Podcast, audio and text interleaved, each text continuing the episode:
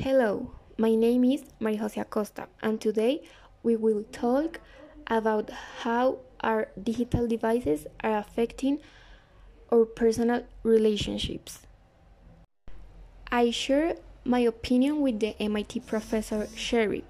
I agree with the great benefits that technology has brought us, but I also understand the reality of many peoples, mostly young people, who are very connected to digital devices, and that, as in the Kaiser Study Family Foundation reveals, they spend more than seven hours a day in the media.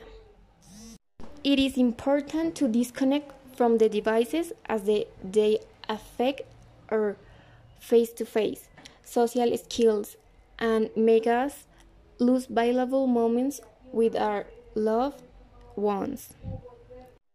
I think it's great the way in the which the powers disconnect from the internet and their so-called internet Sabbath to spend more quality time with the family. It is clear evidence that show us that it is not necessary to live glued to the internet all the time. Thanks for listening. Have a nice day.